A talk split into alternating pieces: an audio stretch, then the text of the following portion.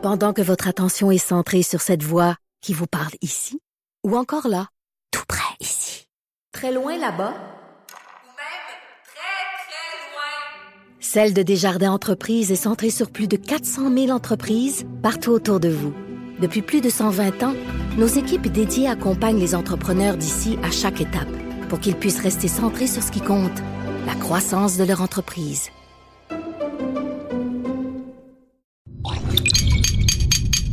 Cube Radio. Cube Radio. Cube Radio. Acteur majeur de la scène politique au Québec. Il analyse la politique et sépare les faits des rumeurs. Trudeau le midi. Bienvenue dans Trudeau le midi. Ici Véronique Morin, productrice de contenu numérique en compagnie de Mathieu Boivin, qui est directeur des contenus numériques pour Québécois en remplacement de Jonathan Trudeau. Bonjour Mathieu. Bonjour Véronique. Il nous fait plaisir de vous parler en direct du Oui. Salon de l'Auto. Encore, Il y a encore beaucoup fois. de gens aujourd'hui. Il y a encore beaucoup de monde. Aujourd'hui, ben, c'est une journée spéciale. C'est la journée des femmes. Alors, bonne fête à toutes les femmes. Je pense à ma mère, ma conjointe, euh, des gens qui ont eu un impact important dans ma vie. Merci d'être là. Alors, merci d'être à l'émission. On est heureux de en remplacement de Jonathan Trudeau. On a beaucoup, beaucoup de choses à vous parler aujourd'hui à l'émission. On va vous parler de nutrition. On va découvrir les pouvoirs des aliments avec la nutritionniste Andréane Martin. On va recevoir Maître François-David Bernier, qui est analyste judiciaire. Et on va certainement parler avec lui de cette décision qui vient de tomber de la Cour fédérale, euh, qui rejette la demande de SNC Lavalin, qui contestait la décision du Service des poursuites pénales du Canada de ne pas l'inviter à négocier un accord hors cours dans le cadre des accusations de corruption contre l'entreprise. Je sais que c'est complexe, mais euh, Maître Bernier va nous démêler ça. Va nous faire euh, synthétiser le tout. Ah, voilà. Et on termine avec Vincent Dessureau, qui est un chroniqueur qui euh, va venir nous parler de nouvelles absolument inusitées, rocambolesques. Vous devez rester jusqu'à la fin de l'émission pour l'écouter. Mais d'abord, euh, on va se rappeler d'un homme qui a fait énormément pour les filles, les jeunes filles. L'ancien entraîneur de soccer du Rouge et Or, Elder Duarte, qui est une figure de proue au soccer, qui est décédé il y a à peine deux semaines à l'âge de 56 ans. On reçoit, euh, aujourd'hui, on a le plaisir de recevoir un de ses très grands amis, Monsieur Samir Grib. Bonjour. Bonjour. Bonjour, merci de vous être déplacé. Vous avez écrit une lettre qui a été publiée aujourd'hui sur le site web du Journal de Québec et du Journal de Montréal qui s'intitule Elder Duarte, mon ami, mon complice. Samir Grib, d'abord, je crois que le départ de votre ami Elder Duarte a été un choc pour tous. Pouvez-vous nous dire, pour vous, comment vous avez vécu cela? Honnêtement, jusqu'à aujourd'hui, ça, ça paraît irréaliste. Hmm. J'ai l'impression qu'il va y avoir une, une prise de conscience euh, incroyable à partir de tout à l'heure, à 13h, quand le salon funéraire va ouvrir ses portes. Et demain, avec, euh, avec euh, donc la cérémonie officielle, plus dimanche, avec, dans le cadre du Rougeur, une cérémonie sportive. C'est euh, c'est- un choc, parce qu'on voit que la vie est fragile, on peut partir. Mais c'est un choc, en même temps, c'est un mélange d'émotions et surtout de, de tendresse, de, de, beaux, de beaux souvenirs, parce que je réalise encore avec plus euh, euh, de conviction que c'était la personne avec qui je passais le plus de temps au cours des 30 dernières années. C'était exceptionnel, on était toujours ensemble. Puis on avait cette passion commune de développer notre sport. Et on avait cette mission de- d'épanouir les jeunes avec les, belles- les belles euh, valeurs saines et éducatives du, du sport. C'est ça notre mission comme coach. Monsieur Duarte euh, Elder a eu un impact majeur sur un paquet de femmes. Là, c'est la Journée internationale de la femme. Il était l'entraîneur euh, de l'équipe de football du Rouge et Or féminin. Et qu'est-ce qu'on apprend dans votre lettre ce matin? Il n'y avait pas de chouchou. C'est un gars qui traitait toutes les filles sur la même longueur d'onde, la meilleure de l'équipe comme la dernière, entre guillemets, remplaçante. Pouvez-vous nous parler de ça un peu? Absolument, ça c'était sa marque de commerce. Des fois, ça lui jouait des mauvais tours parce qu'il fallait qu'il prenne des décisions.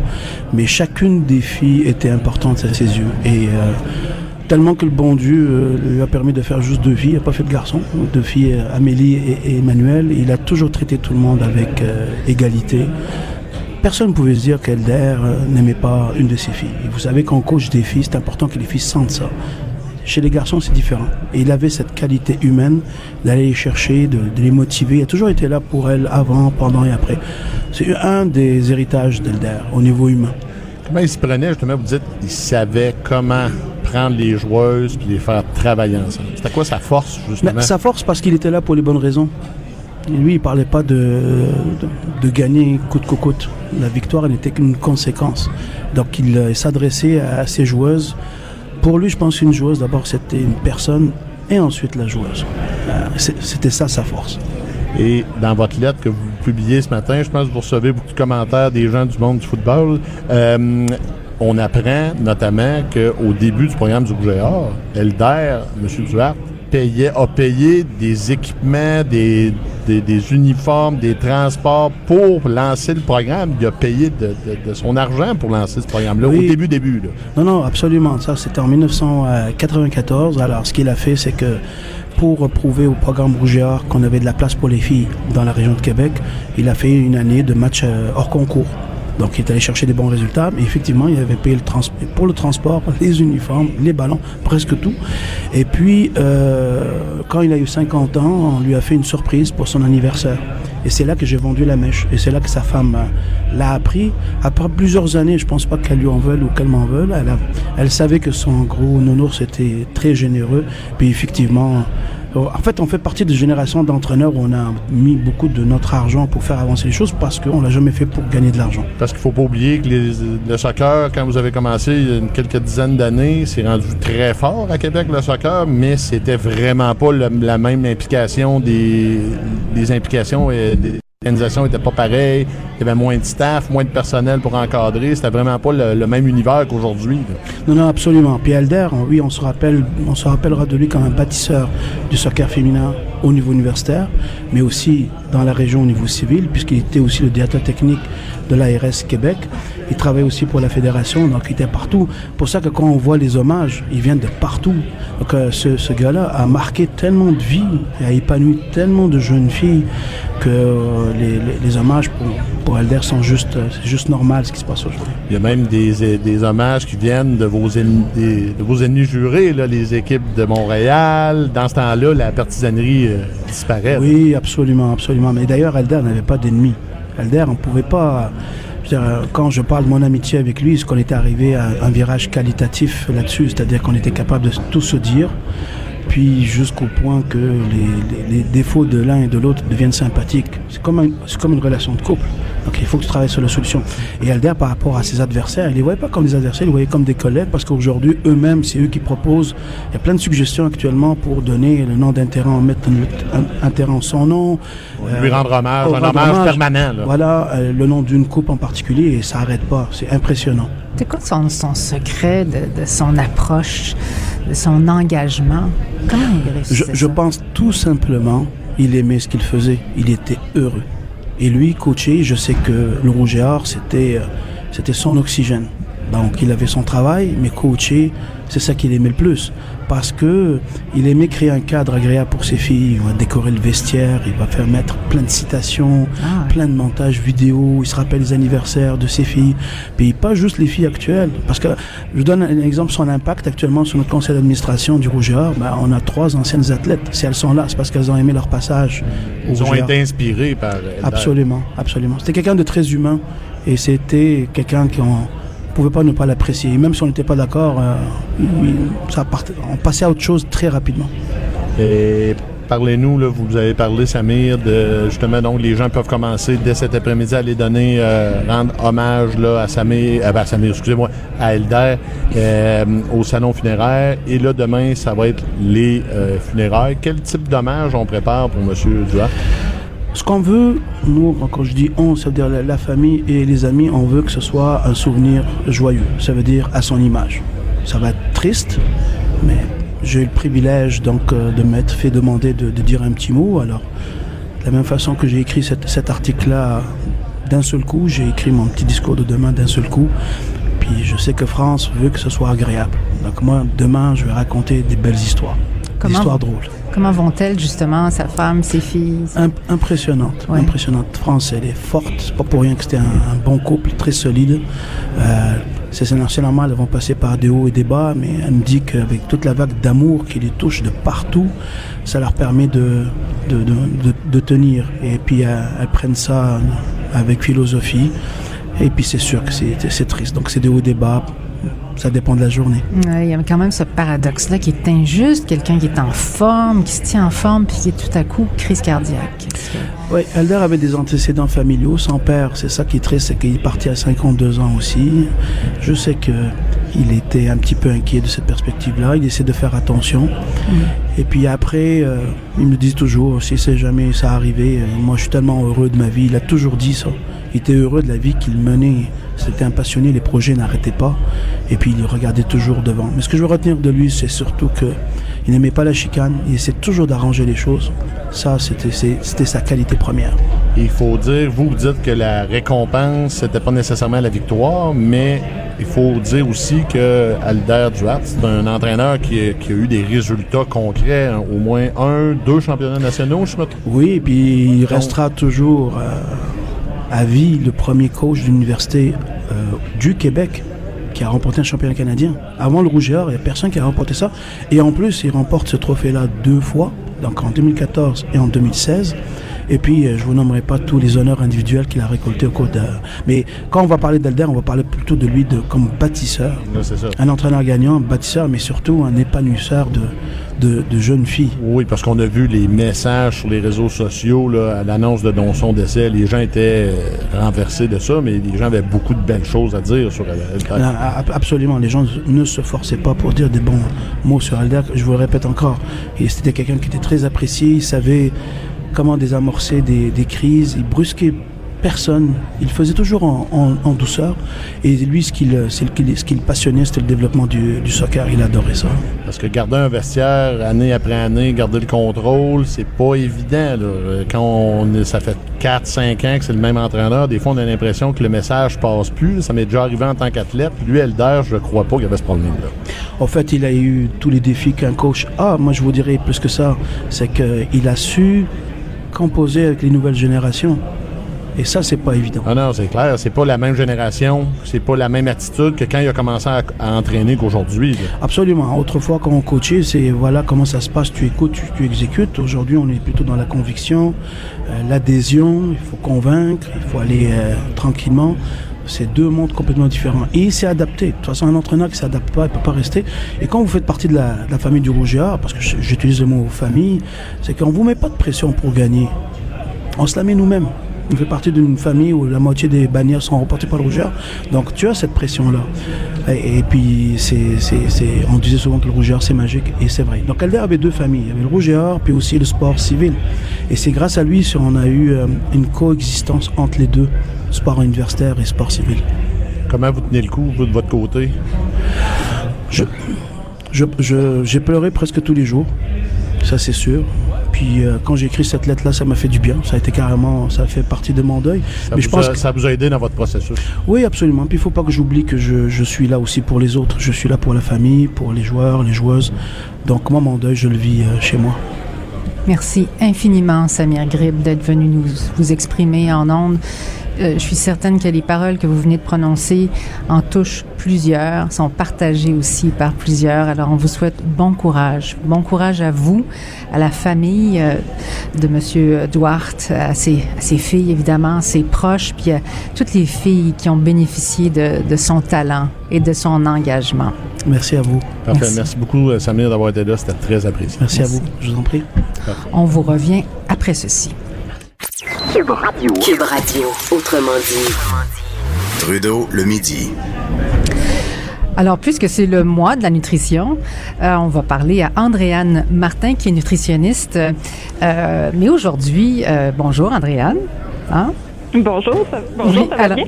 alors oui, aujourd'hui c'est une Bonjour, double Andréane. fête. Euh, euh, on fête aussi, bon, la journée des femmes. Puis on sait que le rapport avec euh, la nourriture pour les femmes est parfois difficile, et souvent difficile. Est-ce que d'entrée de jeu, là, en début d'entrevue, vous avez des conseils pour les femmes pour les libérer sans faire de, de mauvais jeu de mots de ce poids psychologique qu'elles ont face à la nourriture? Je sais qu'il n'y a, a pas un secret, il n'y a pas une recette, mais est-ce qu'il y a une, une idée que vous aimeriez partager avec les femmes aujourd'hui en lien avec leur rapport avec la nourriture?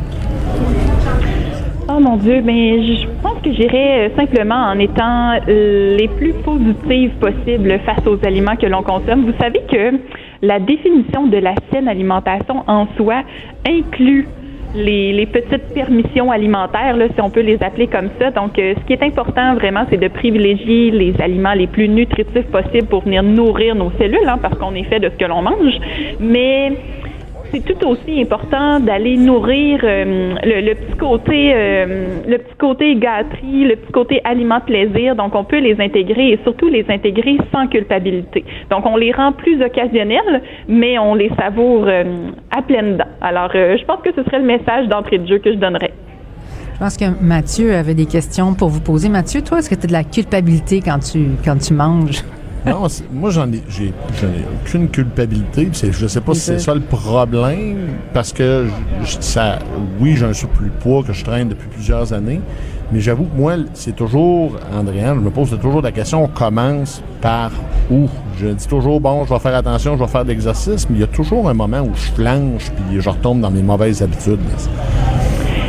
Oui, je suis, bien d'accord. C'est, c'est souvent relié au fait qu'on veut tout attaquer en même temps. Donc, on se donne euh, d'énormes défis. Alors, euh, le, pas, euh, le pas est trop long, finalement, est trop difficile à, faire. Et tout de suite, on lâche nos, bonnes habitudes, finalement, qu'on, avait l'intention de mettre en place. Alors, par où commencer?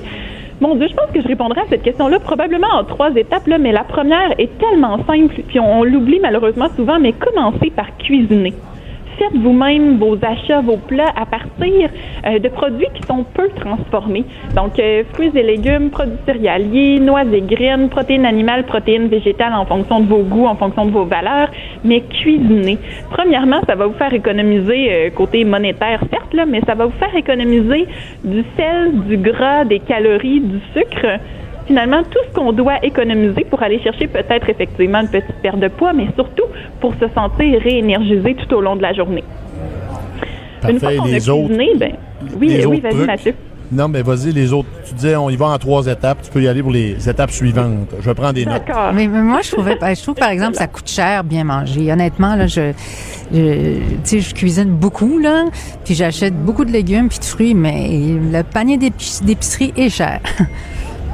Euh, c'est sûr qu'il y a des produits qui ont, qui ont augmenté dans, dans les dernières années. Euh, toutefois, il y a quand même des belles ressources, dont un livre de recettes virtuelles qui a été fait en collaboration avec l'Université de Montréal. Je crois que ça a sorti en en novembre dernier. Donc, c'est vraiment, euh, c'est de cuisiner à petit prix. Ça a été fait d'abord et avant tout pour les étudiants, mais c'est une très belle ressource et je crois que par repas, là, on parle d'un 3 ou 4 dollars, puis c'est très bien équilibré.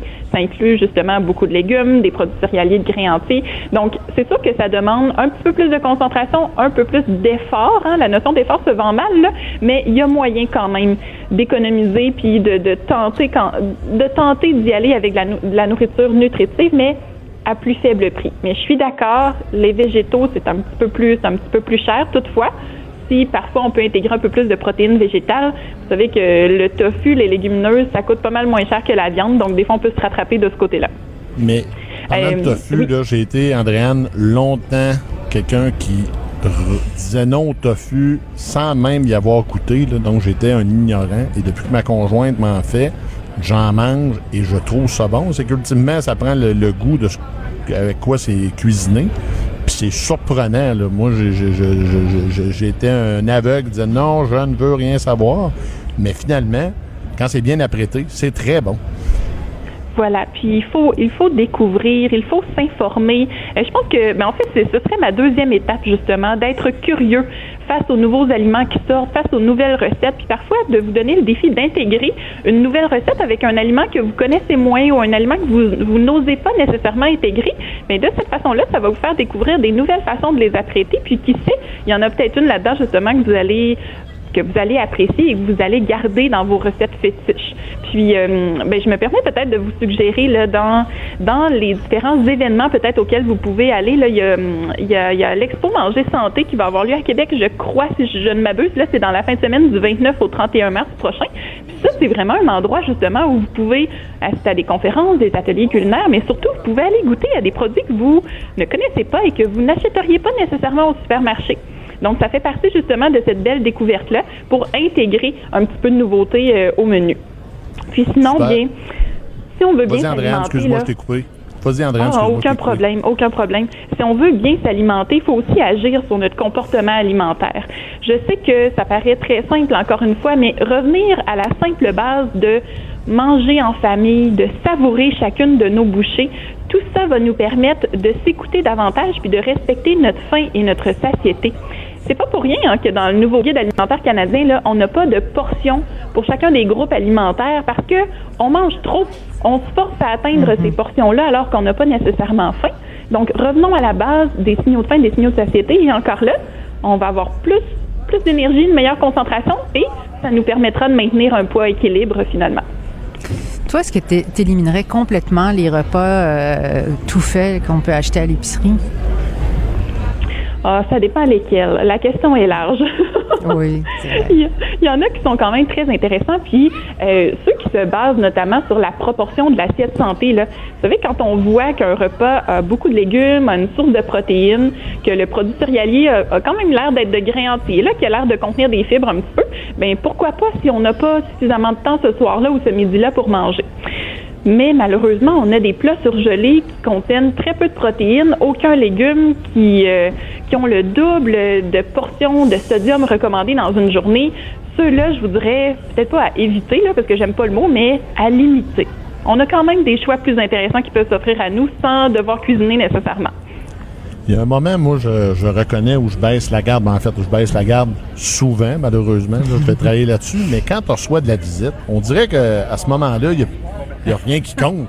Oh, c'est pas grave. On laisse tomber. On oublie, la visite est là. Pourtant, il faut quand même faire attention dans ce temps-là, quand on a de la visite, pas euh, abuser des, portions. Mais j'avoue que ça m'arrive euh, assez régulièrement. C'est pour ça que tu invites beaucoup de monde chez toi. oui, il y a tout le temps la visite chez nous. Fait que, je sais pas si tu aurais des petits trucs, Andréane, par rapport à ça. Ben, l'alimentation, là, c'est social, hein, beaucoup, beaucoup. Donc, c'est une, une des composantes, en fait, de la saine alimentation. C'est le côté, justement, social qui vient avec ça. Mais euh, je vous dirais, ben, en fait, j'aurais tendance à te poser la question, Mathieu, comment tu te sens après une soirée, justement, où tu as invité plein de monde comme ça, puis où, finalement, oups, euh, tu, as peut-être eu l'impression de dépasser un petit peu tes limites. Ah, absolument. À 10h30, 11h, là, je commence à les yeux fermes, puis justement, on se sent fatigué parce qu'on a trop mangé.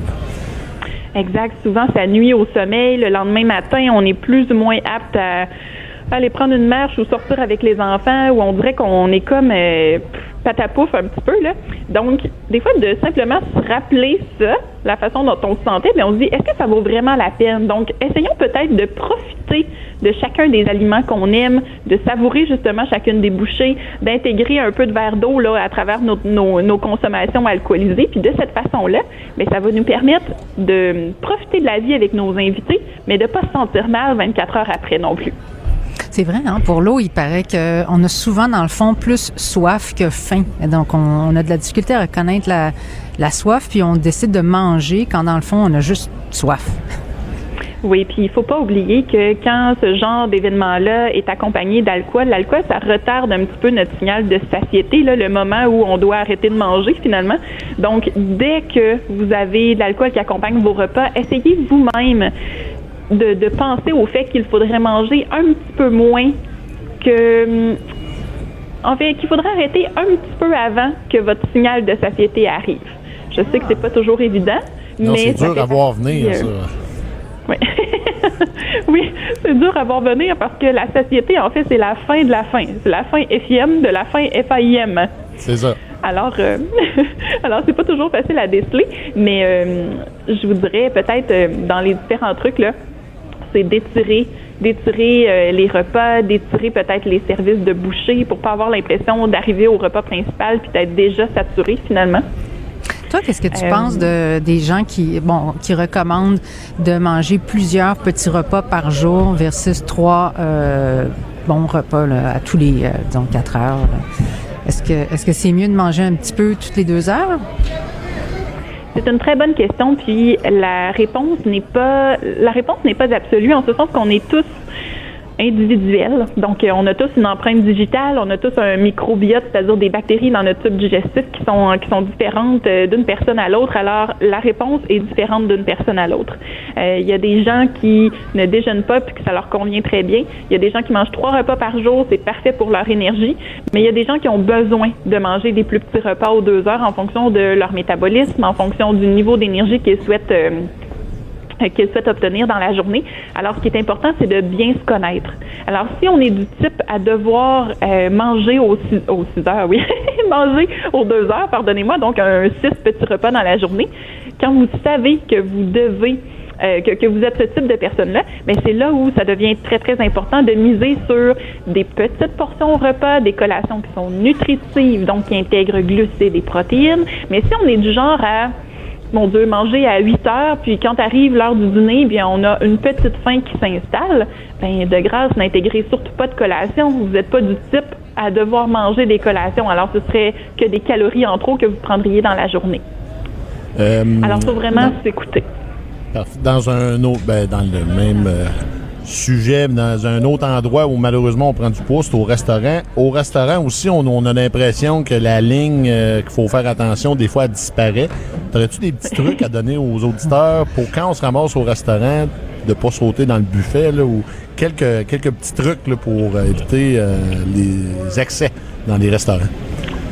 Ça aussi, euh, j'adore la thématique. D'ailleurs, euh, c'est une de mes conférences en entreprise qui roule le plus parce que Dieu sait qu'il y a des gens qui travaillent sur la route et qui ont euh, affaire au restaurant quasiment cinq jours sur cinq. Là.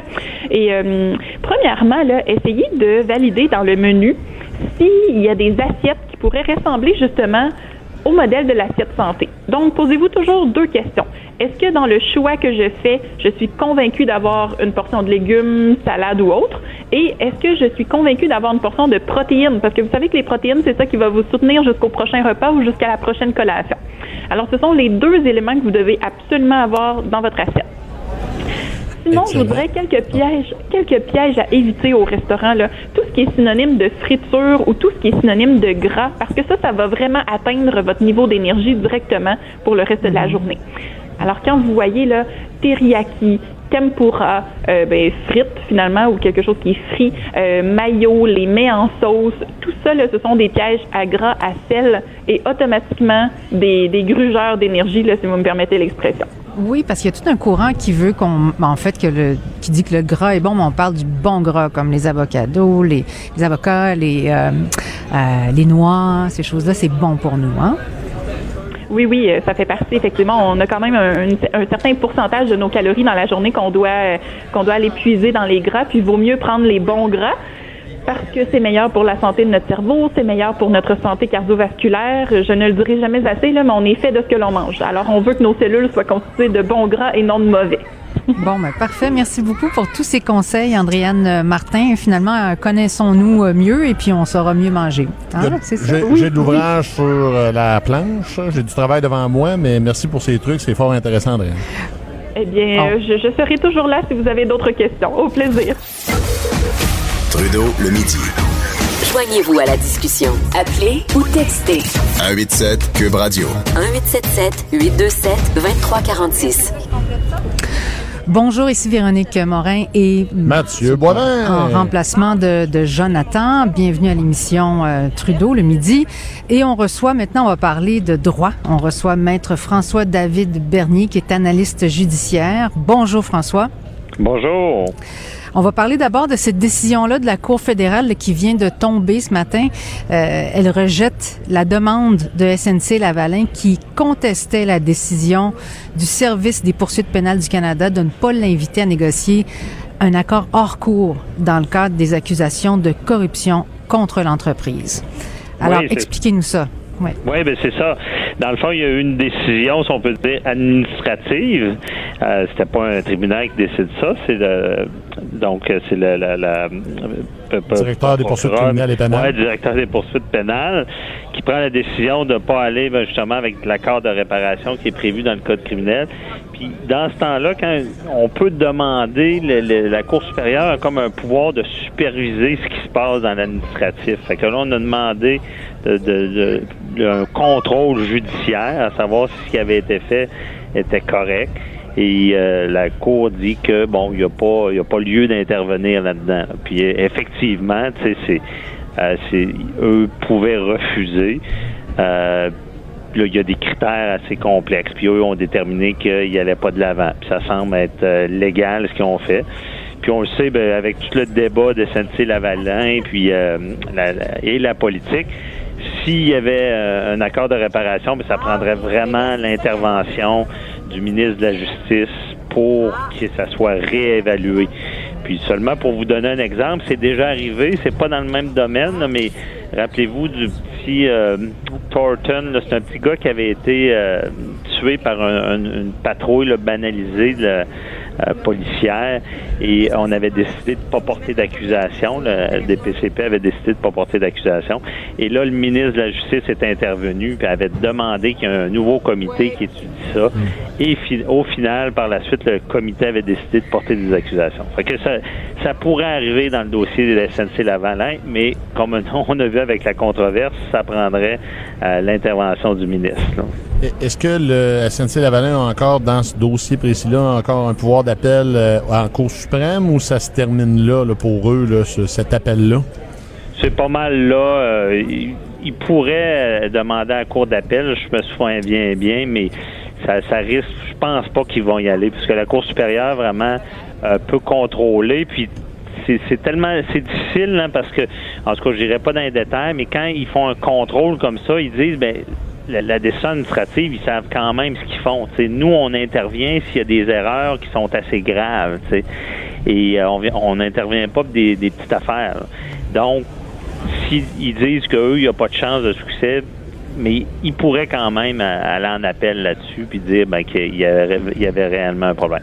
Mais honnêtement, je pense pas que la voie judiciaire va régler ce dossier-là. Comme je l'ai dit, c'est du politique. Là. Ouais, c'est ça. Super, très intéressant, merci. Euh, sujet suivant, Michel, vous voulez nous parler de Michel Cadotte?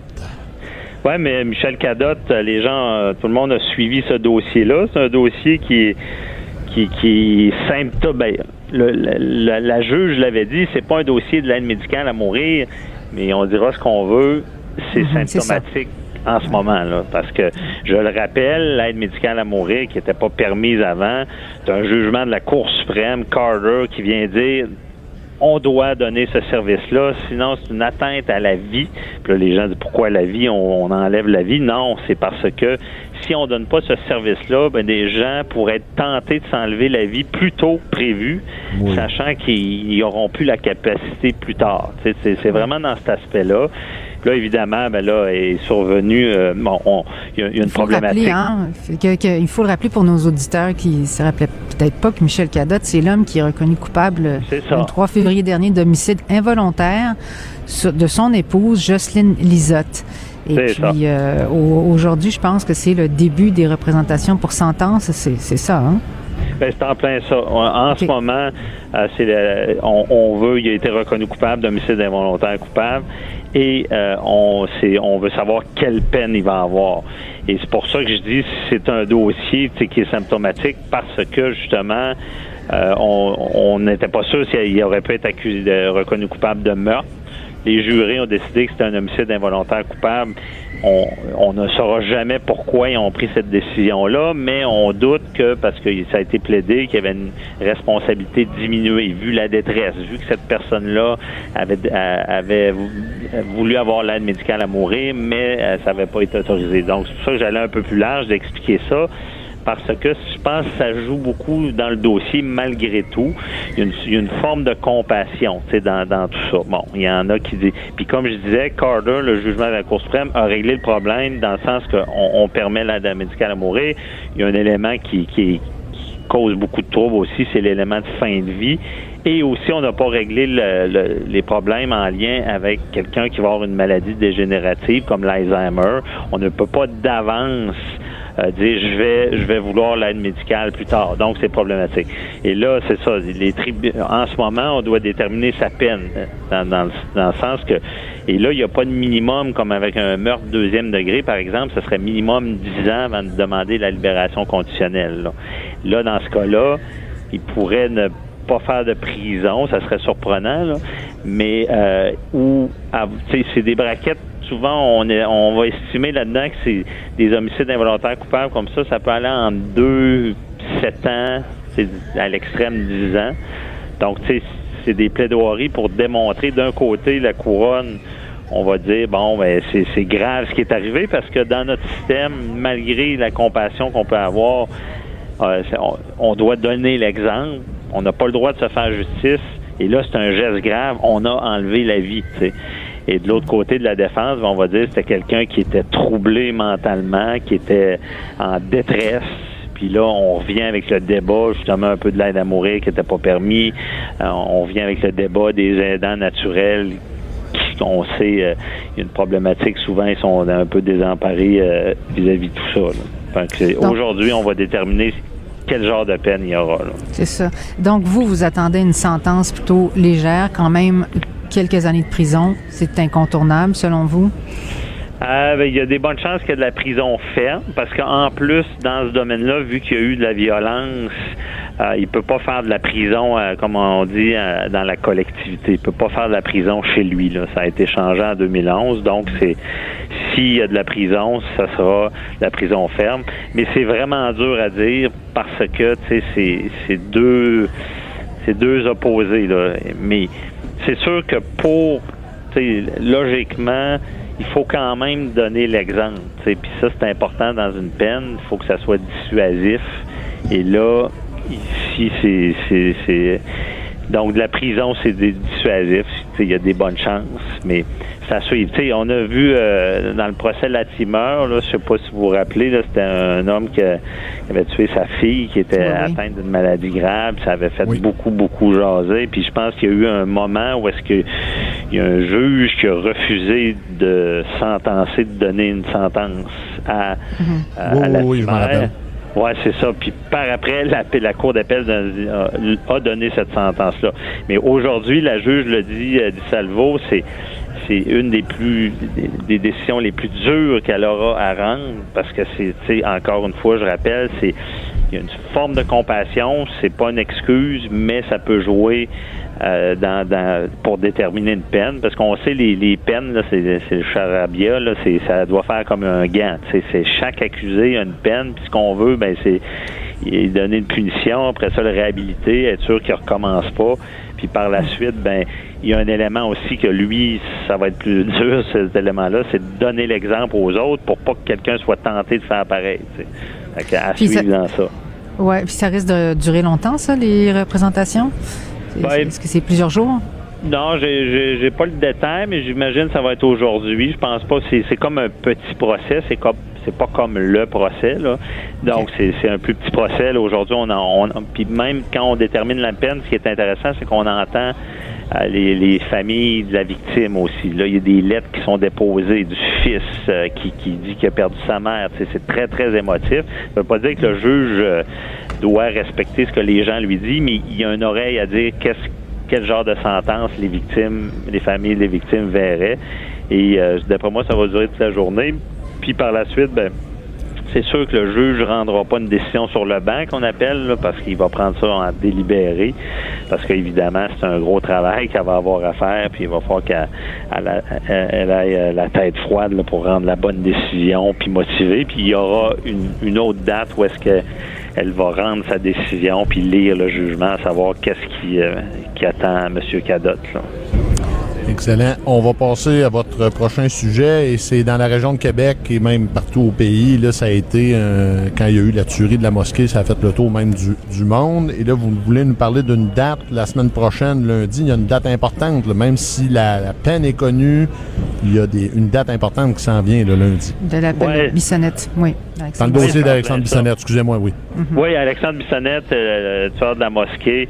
Euh, de Québec. effectivement, c'est qu'il y a eu un jugement euh, presque historique de 240 pages où est-ce que, rappelez-vous, le juge, on, se demandait si c'était minimum 25 ans ou s'il allait à 150 ans, puis euh, pour l'inadmissibilité à la libération conditionnelle. Et là, il est arrivé, tout le monde a été surpris, les juristes aussi. Il est arrivé à dire, ben, l'article est inconstitutionnel, donc on pensait que ça allait être 25 ans, parce que rappelez-vous, c'est le cumule. hein. on cumule 25 plus 25 avec le nombre de, de meurtres, De on peut dire. De, de victimes. C'est ça, de victimes.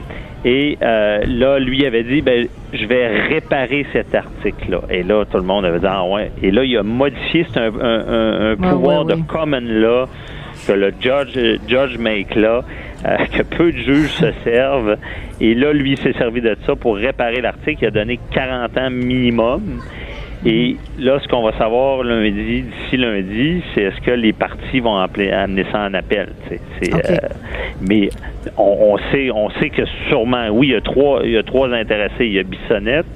Euh, lui, Bissonnette, c'est sûr que je pense que vous savez qu'il est en protocole anti-suicide à, à l'hôpital, pas à l'hôpital, en prison. Puis je ne sais pas s'il voit si loin.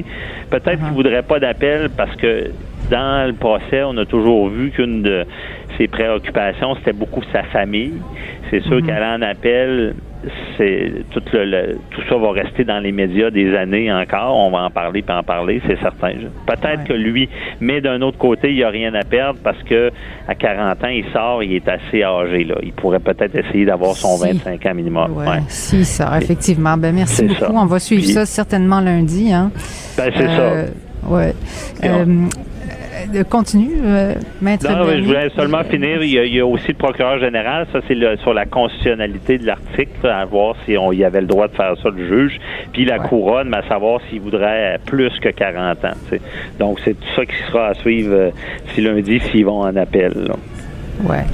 Bon, ben merci beaucoup, euh, maître Bernier. Comme j'ai dit, on va on va suivre ça. Mais Ben euh, juste un petit mot sur euh, votre émission de dimanche. J'appelle mon avocat. Oui. Qu'est-ce qu'il y a y au menu à 10 heures Oui, dimanche? au menu, c'est ça. J'appelle mon avocat. On revient avec Maître Jean-Paul Boilly là, sur le dossier de SNC-Lavalin. Évidemment, Euh, il nous dit un peu qu'est-ce qui s'est passé avec la déclaration de Ju- Justin Trudeau. Est-ce que quelqu'un ment? Et aussi, euh, je, re- je reçois euh, une personne qui est handicapée puis qui dénonce euh, qu'elle est éduquée et tout, mais elle dénonce que les employeurs la refusent et a de la difficulté à trouver un emploi, puis même avait un emploi au gouvernement, puis ils l'ont pas gardé parce qu'ils voulaient pas adapter son milieu de travail. Donc, euh, j'appelle mon avocat euh, dimanche 10 heures. On va vous écouter. Merci beaucoup d'être euh, venu nous parler. Au revoir. Merci, Marie. Bonne journée. Trudeau le midi.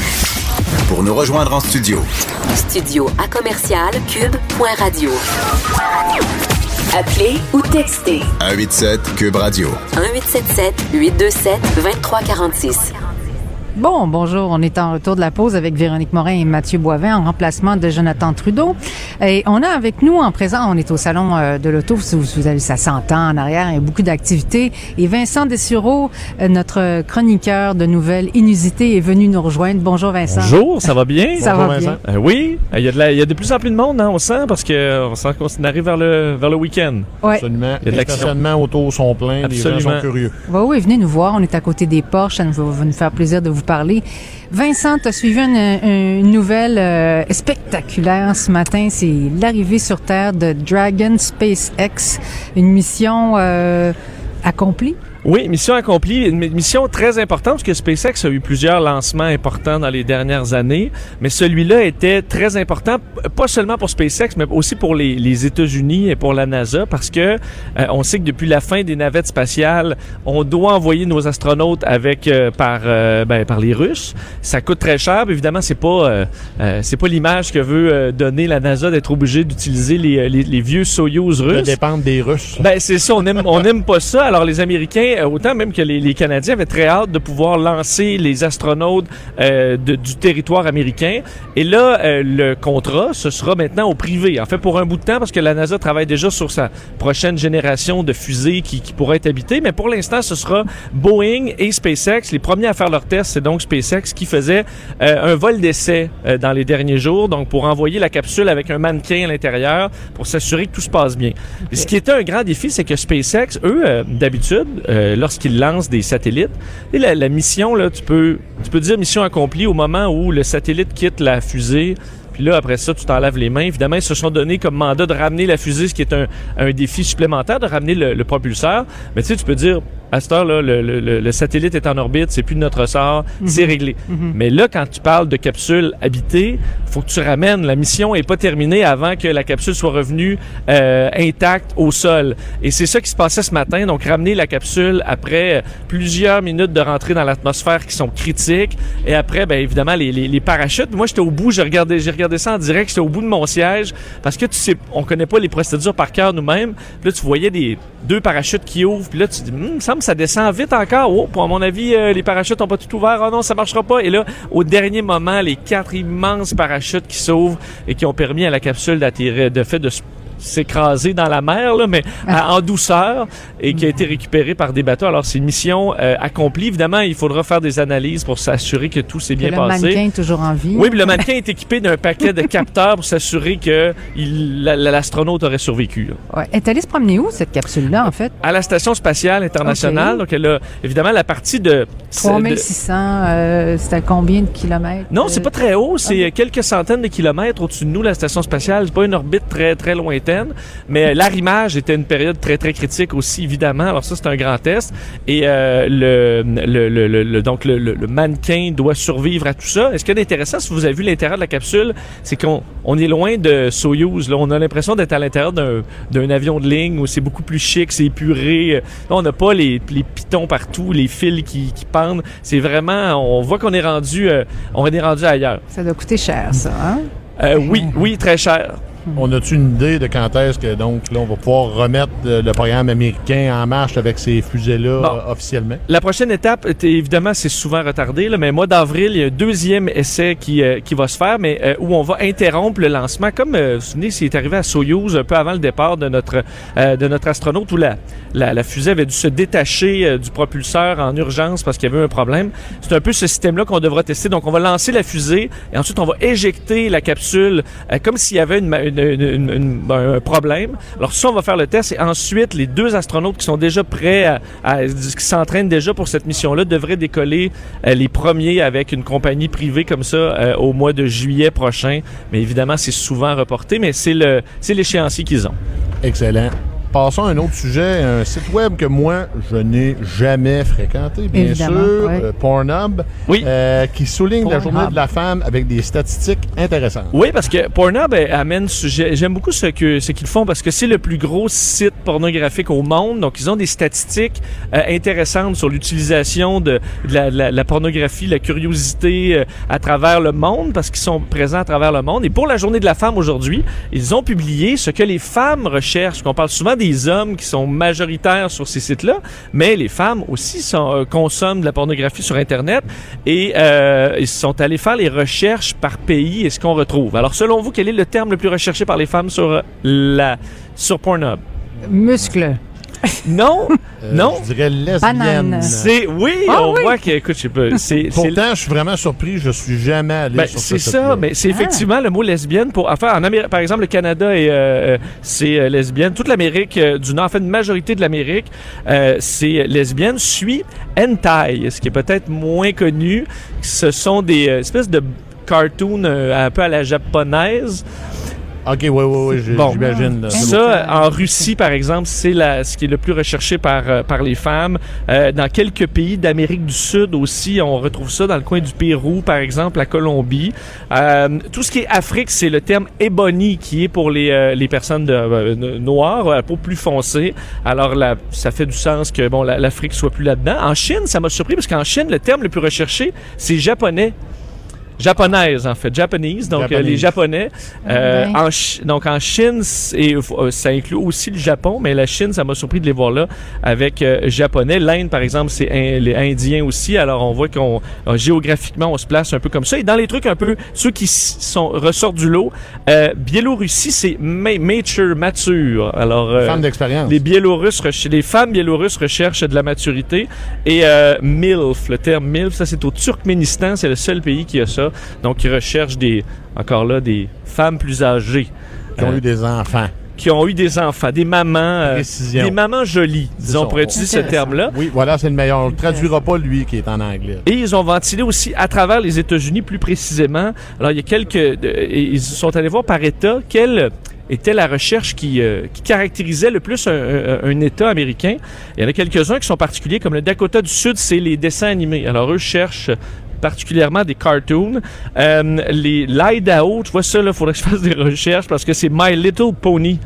Un petit poney, c'est la recherche qui, qui ressort du lot en, C'est twisté, ça a en, ouais, en Idaho. Alors ça, c'était quand même un peu particulier. Euh, Dakota du Sud aussi, la, tout ce qui est vintage est, est assez populaire. Euh, et en tranche d'âge aussi, les femmes plus jeunes recherchent des euh, les euh, hentai, donc encore là, les dessins japonais. Ça, c'est 18 à 24 ans. Les 25 à 34 ans chez les femmes, ce sont les femmes tatouées qui sont recherchées. Alors, il y a un intérêt pour le tatouage à cet âge-là. Et un petit peu plus vieux, 45-54, c'est justement mature et vintage. Alors, on s'adapte un peu à sa sa personne, j'ai l'impression, et à son âge. Alors, c'est ce que Eh ben. Pornhub dé- dévoile sur les curiosités de mesdames sur Internet. C'est difficile de faire de la recherche pour nous, hein? Non, non, ben écoute, je trouve ça toujours intéressant parce que c'est un côté qu'on, euh, dont on parle moins, évidemment, dans la société, mais qui est là quand même. Ben, les exact. femmes ont le droit de consommer de la pornographie Exact. sur Internet, mais là, on vous a démasqué un petit peu. Puis un autre phénomène là, de, que tu- dont tu vas nous parler, c'est euh, les couples. Quand on est adolescent, il semble que c'est pas facile. Non, à, à quel âge avez-vous des... euh, non, tu sais, en couple la première fois, c'est à quel âge? Ma première vraie conjointe blonde, là, c'était à 18 ans. OK. Donc, pas à- vraiment à l'adolescence. Non, non, première euh, vraie. Ben, je pognais pas pantoute au secondaire. Ben, c'est là. ça. Moi, j'ai que- peut-être, sais, deux, trois semaines, là, des petits. C'est ça. des- ça Aussi, dure souvent pas que- très longtemps. Mais euh, selon une étude euh, de, américaine, il faut près d'une centaine de couples d'adolescents qui ont été suivis pendant plusieurs mois. Ce qu'on se rend compte, c'est que c'est vraiment, ça semble très difficile euh, gérer le couple chez les ados. On n'est pas nécessairement très surpris, mais on voit ça comme un passage obligé. Mais eux disent que on, euh, même les petits problèmes du quotidien qui pour un couple adulte n'est pas un problème, un désagrément, euh, une obstination, mais pour les ados, c'est vraiment une montagne. Ça prend des proportions euh, graves. C'est ça, on est, et, ben, tout simplement, ils disent les adolescents n'ont pas encore la, la maturité de gérer tout ça au quotidien. On le sait à quel point une peine d'amour à l'adolescence, c'est, c'est, c'est énorme. Mais donc, on, on- ce qu'eux veulent, veulent faire réfléchir aux, aux parents d'adolescents, c'est que même les petites choses, et lorsque vos enfants euh, tombent amoureux pour une première fois, même si ça va bien, ça va être une période très difficile. De l'adolescence, c'est, c'est un moment qui est déstabilisant pour les adolescents en temps normal. Et le fait d'être en couple rajoute quand même pas mal de problématiques éventuelles. Alors, faut les avoir à l'œil Oui. parce que leur euh, leur bonheur va être influencé de façon assez drastique par les petits aléas du du premier couple là, à 12, 13, 14, 15 ans. Être à l'écoute de nos enfants. Parce que- Puis les filles Exactement. sont sensibles. Puis pas hein? les, nécessairement les pousser à être en... Moi, je me souviens, t'es-tu en- fait une blonde? T'es-tu en couple? T'es-tu en Oui. couple? là? Ah, c'est À tout- fatigant, Comme ça. si... euh, Ouais, je- on se fait tout si autant poser cette question-là. Non, je pogne pas. Arrêtez de me parler de ça. fatigant? là. Alors, dites-vous, il n'y a pas de presse. On se sauve du trouble. Ça peut aller effectivement à 17, 18 ans. puis tout va bien aller dans ce cas-là. Prenez votre temps. C'est ce que je recommande à mes, à mes enfants. aussi. Exactement. Il n'y a pas d'urgence. Bon, Merci, Vincent. Merci. Merci. Vincent, c'était fort intéressant. Je vais aller me d'habitude. magasiner une petite voiture. euh, Commence par elle là. dans les... Ouais! J'en cherche une, moi aussi, avec euh, garantie prolongée. là. Ah oui, c'est Meilleure là. garantie, c'est ça qui compte. Celle à côté, c'est plus une hypothèque. Que à ça va 170 000 Ouais. la poche. Merci, Vincent. Merci. À bientôt. Merci, Mathieu. Merci, Ça a été Véronique. très agréable d'animer avec toi. Merci à Jonathan de nous avoir permis de, de le remplacer. On a gardé le siège pour lui. On a bien fait ça. Cube Radio.